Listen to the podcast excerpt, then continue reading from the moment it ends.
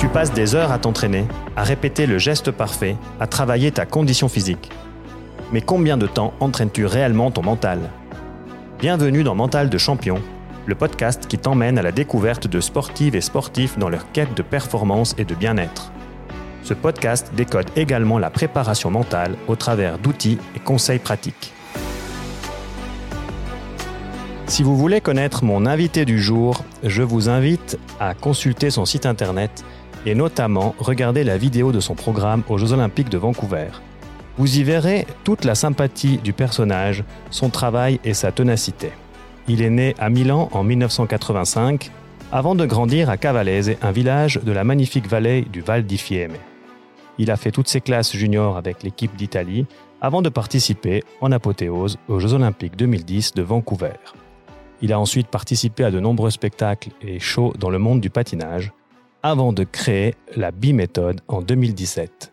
J'ai l'honneur et le plaisir de recevoir aujourd'hui dans Mental de Champion Paolo Bacchini. Bienvenue à toi et merci d'avoir accepté mon invitation.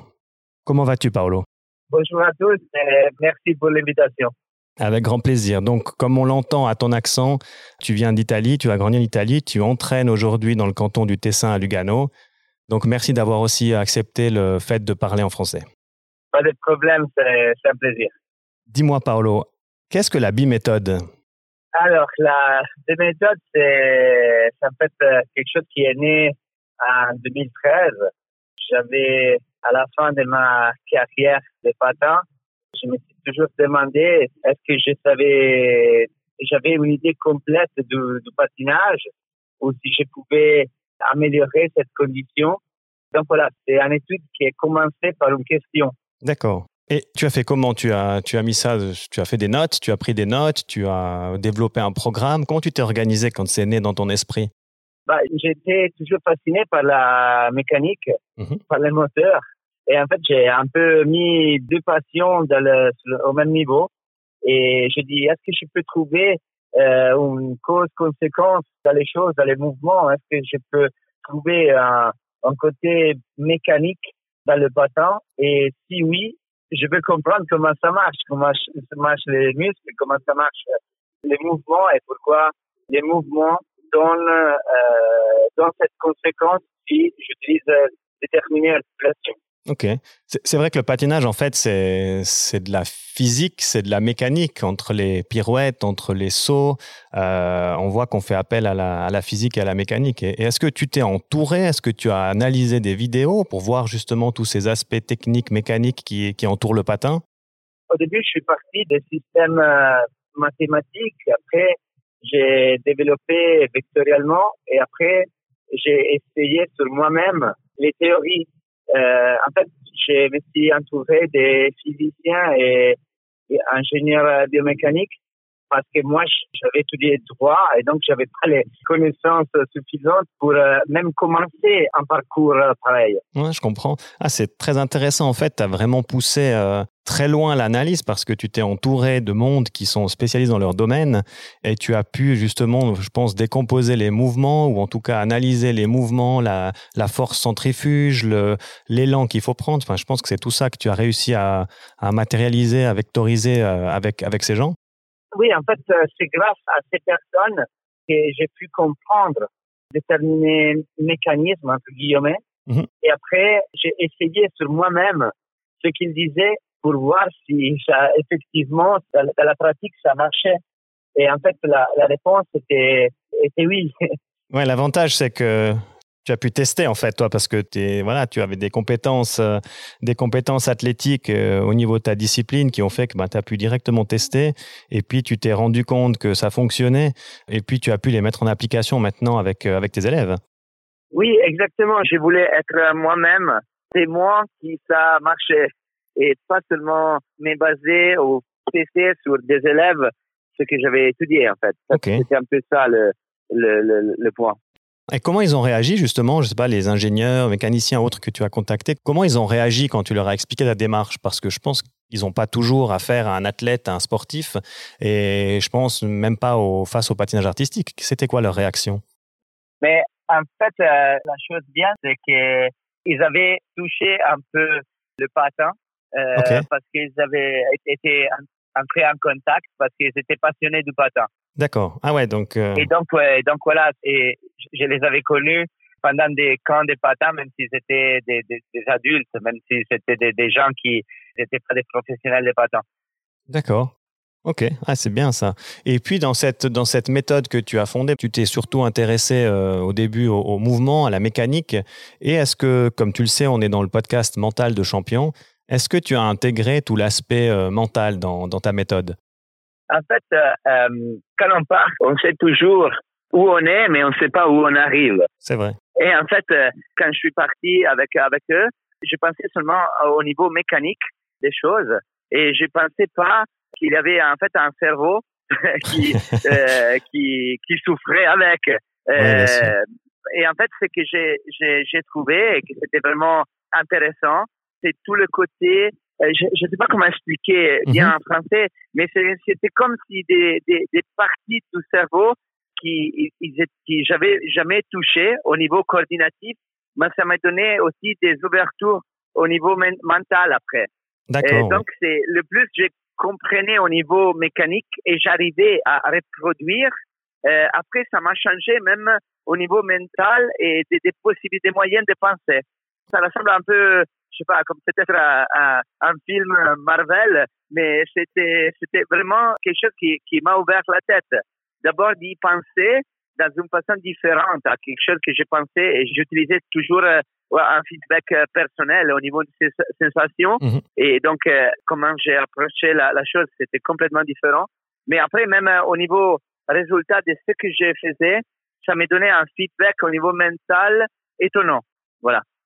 Ouais, donc la, prochaine étape que tu devrais faire maintenant, c'est d'aller voir un, préparateur mental ou bien d'aller voir un psychologue du sport pour éventuellement essayer de modéliser un petit peu les, les aspects, les influences ou les impacts que, que tes recherches par rapport à la, à la mécanique pourrait donner sur, euh, sur l'aspect mental. Ce serait intéressant.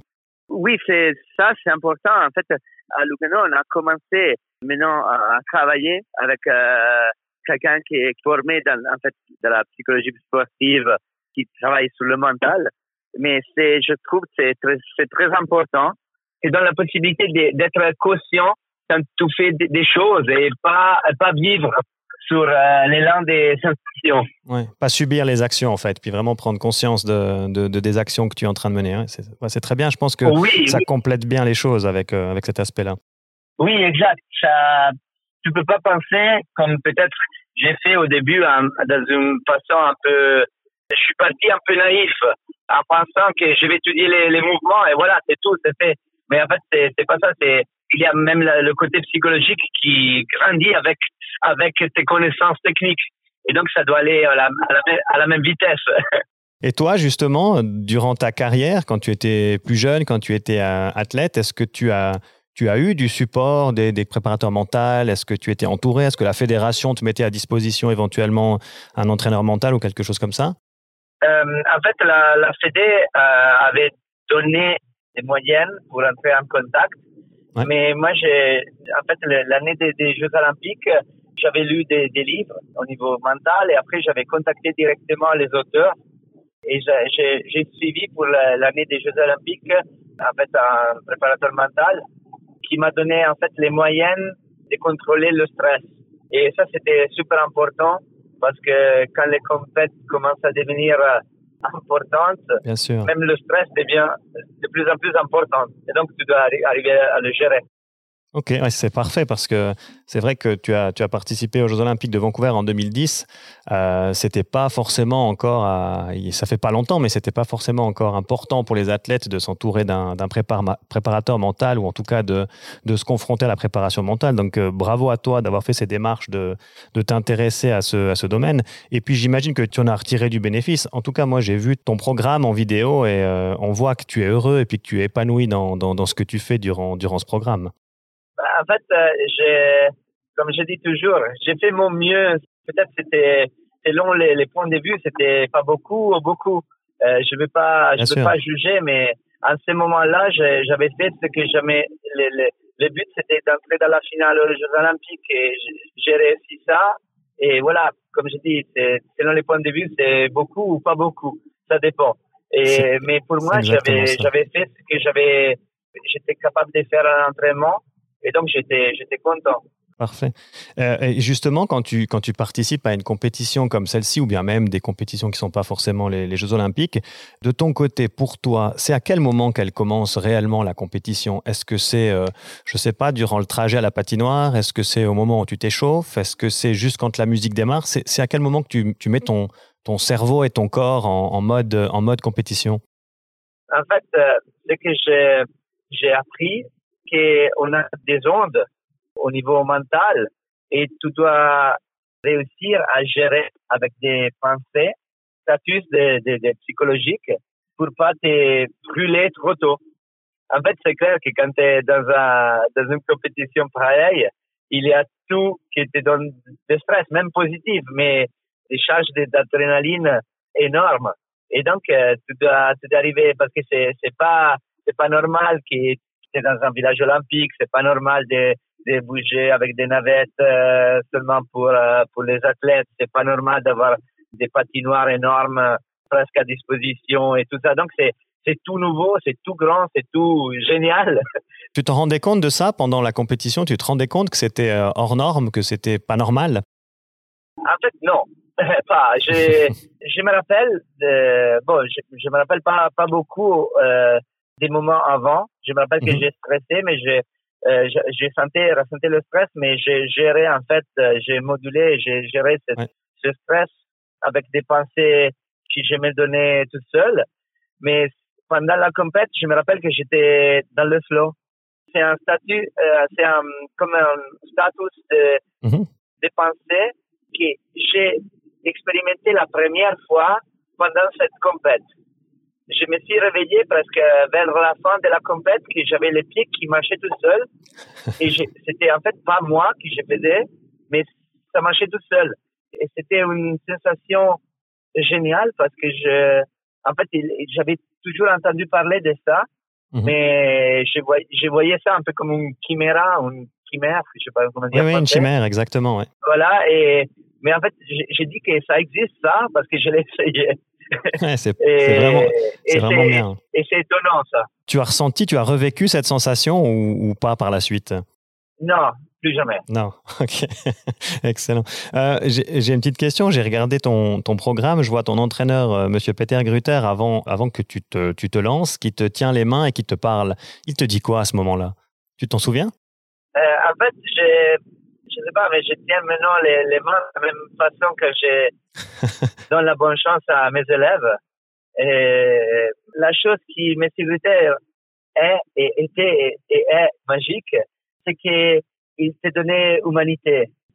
Il participait dans son moment, mais avec discrétion, et mais il faisait ressentir qu'il était là pour toi et, et qu'il était avec toi. Ça, ça te rassurait en fait. Oui, c'est, oui, mais c'était quelque chose de plus. C'était comme, il était avec, avec moi quand j'étais là et ça, j'ai, mhm. j'ai dit, je, vais piquer ça et je vais le, j'essaye à le, reproduire. Je sais pas si je vais, voilà, je, sais pas si je vais jamais être ainsi bien que lui, mais je veux, c'est un peu le, un, de mes buts. Cette humanité qu'il transmettait pendant les, les ça, c'était génial.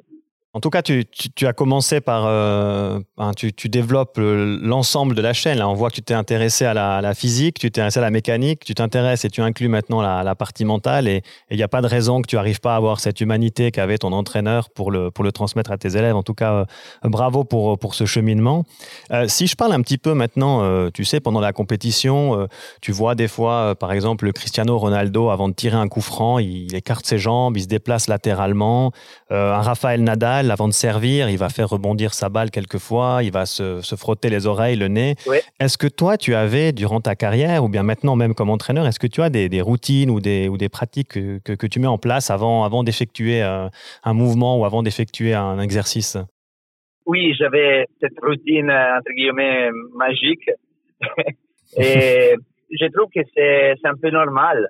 Euh, avoir presque tous les athlètes ont ça et euh, en fait, c'est quelque chose qui euh, te rassure. C'était quoi alors? C'était quoi pour toi? Ah, bah, moi, je le dis pas parce que je je sais pas, mais j'ai jamais superstition. J'ai jamais arrêté d'être athlète dans, dans mon, mon esprit. Donc, euh, Excellent. Je, je, garde ça un peu comme un secret. Très bien, tu as raison, tu as le droit.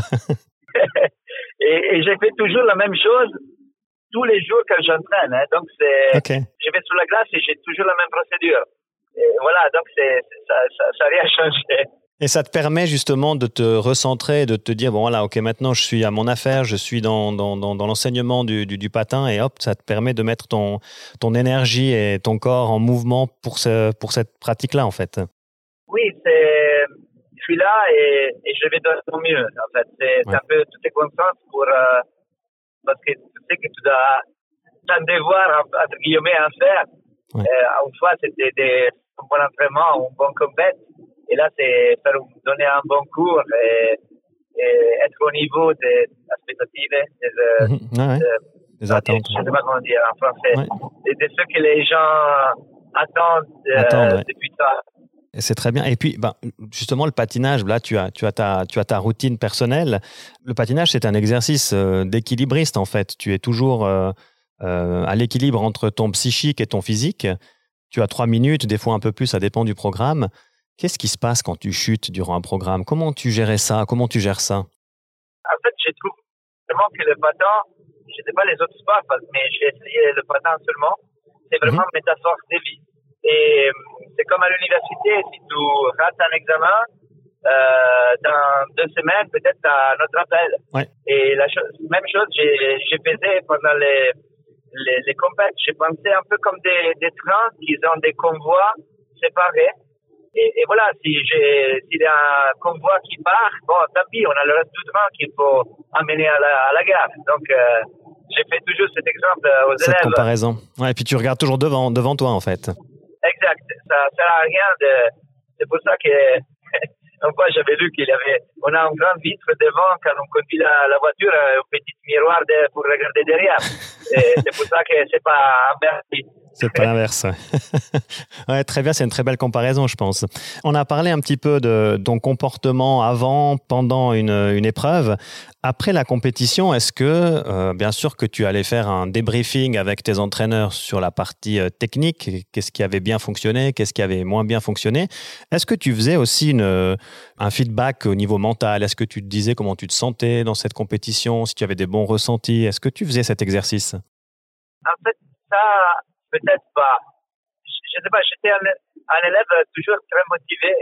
Donc, euh, même la déception, c'était bientôt oublié. D'accord, tu avais la faculté de, de, passer à autre chose. Ouais. Oui, je, je, je, disais, bon, merde, on avance.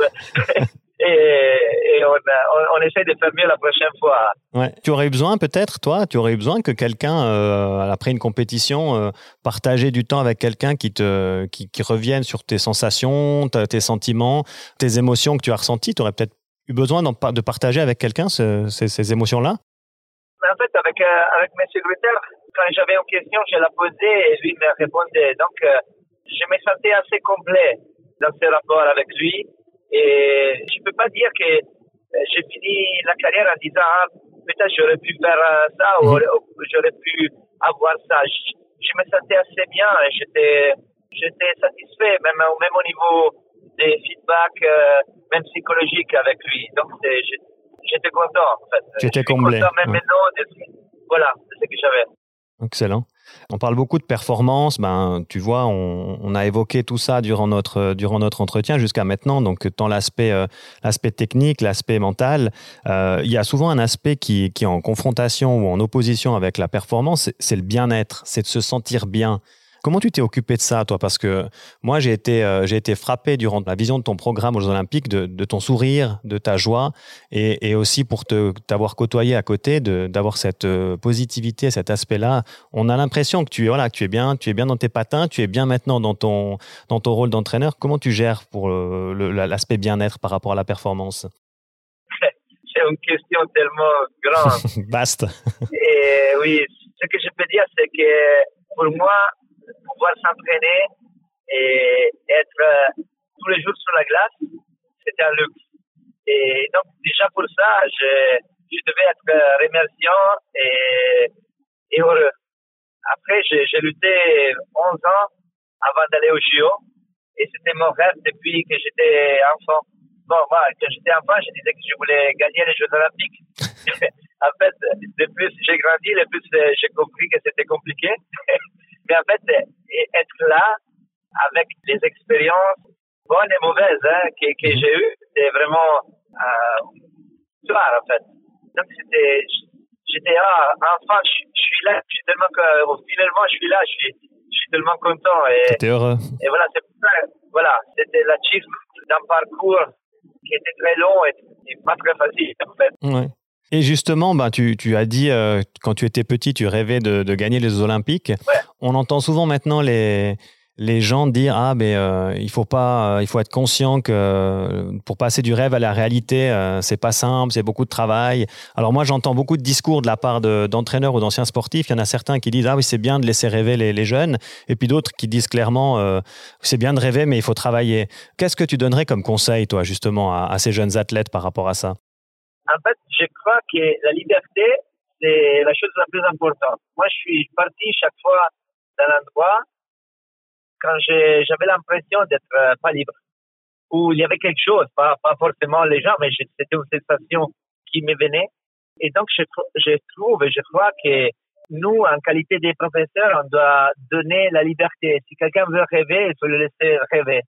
Moi, je vais pas euh, euh ruiner le, rêve de quelqu'un. Après, rêver, on peut, on peut le faire et, et ça, ça, doit être libre. Mais après la procédure pour attendre et pour arriver à choper ce rêve, après ça, on doit discuter et on doit être réaliste. Voilà. Mais voilà, c'est, je trouve que laisser rêver, c'est surtout pour, on a, on a à disposition, on travaille avec des enfants. Si on coupe les ailes à des enfants, euh, on, mon Dieu, on va être, on va avoir des adultes tristes après. Donc, euh, je, je trouve qu'on doit laisser cette liberté absolument. Ouais, on, le voit en tout cas dans, dans, ton approche qu'ils ont beaucoup de, enfin ces jeunes ont beaucoup de plaisir à, te côtoyer et puis ça se ressent qu'il y a ce, sentiment-là qui, qui s'est installé avec, avec eux. On arrive bientôt à la, à la fin de, de cette émission et de ce podcast. J'aimerais que tu me donnes en, je sais pas, en quelques mots, qu'est-ce que tu aimerais qu'on se souvienne ou qu'on on se rappelle de, Paolo Bacchini comme patineur et euh, aussi comme entraîneur. Si un jour on devait euh, tirer le bilan ou en tout cas euh, faire une synthèse, ce serait quoi en quelques mots pour toi Une mission réussie par rapport à ça? C'est pas facile. J'ai, comme au niveau athlète, j'ai eu la chance, j'ai eu la possibilité de connaître des gens très bien et je suis une, personne qui aime et qui a aimé beaucoup ce qu'il faisait tout le temps. Et je veux essayer d'amener le sourire. J'étais toujours un patineur avec le sourire et qui aimait ce qu'il faisait. Je, je, veux, avec les compétences, donner ce sourire euh, à mes élèves. Avec un peu ça, ma mission. Je préfère le monde des, des, enfants que le monde des adultes parce qu'ils rêvent encore beaucoup. et je trouve que, que peut-être rêver, c'est ce qui manque beaucoup maintenant aux adultes. C'est une belle mission en tout cas. Oui, exact. Pour finir, euh, on n'a pas souvent l'occasion de le faire, ou en tout cas, on ne prend pas assez le temps de le faire, mais ce sera ta, dernière, ta dernière prise de parole. Je te laisse euh, ce que tu veux, comme tu veux le faire, comme tu veux l'exprimer, dire merci aux gens qui ont compté pour toi, et puis de la façon que tu veux, en fait. Si tu veux les nommer, si tu veux pas les nommer, si tu veux juste euh, profiter de ces quelques secondes pour dire merci à qui tu as besoin de dire merci. Ben, je remercie je veux dire merci à toutes les personnes et les gens qui m'ont aidé dans ma, dans ma carrière. Euh, ils sont toujours présents dans ma vie, même maintenant. Si je retiens tous les conseils, les bonnes idées, les bons sentiments qu'ils m'ont donnés et, j'ai eu la, la, chance de partager avec, euh, je suis toujours en contact avec les gens qui m'ont aidé et qui étaient vraiment importants pour moi. Et donc, j'ai toujours la chance de de l'avoir à côté et ils sont toujours à mon côté, ils vont rester toute ma vie. Bah maintenant, c'est moi qui, me, qui te remercie pour, euh, pour ta participation, ta sympathie et ta franchise. Et puis, euh, je te dis à bientôt, Paolo. Merci à toi, Gaëtan, et bonne chance pour ton projet et pour tout. C'est sympa. Merci beaucoup. Ciao. À bientôt, Paolo. Cet épisode a été écrit et mené par Gaëtan Constantin. Il a été produit par Studio 82. N'hésite pas à t'abonner commentez, partagez et notez ce podcast sur Apple Podcasts, Spotify, Deezer et toutes les plateformes d'écoute. Merci et à bientôt sur Mental de Champion.